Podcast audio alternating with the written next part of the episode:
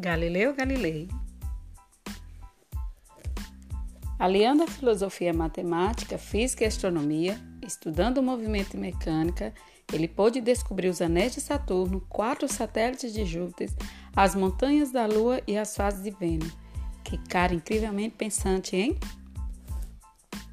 René Descartes, um racionalista, usou o raciocínio para analisar hipóteses e chegar a conclusões. Revolucionou o pensamento matemático ao aliar, aliar álgebra e geometria, fundamentando uma das bases da engenharia. Com certeza você conhece o plano cartesiano. Se ligou na referência? Tales de Mileto é o pai da filosofia ocidental, por buscar respostas racionais para fenômenos da natureza. Com certeza, no estudo das retas paralelas, você deparou com ele.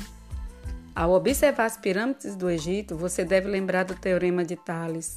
Pegou a reta? Espero que você tenha compreendido que a capacidade humana de pensar e aprender é extensa, abrangente e encantadora. Ela não tem limites. E aí, vamos pôr esse cérebro para trabalhar mais?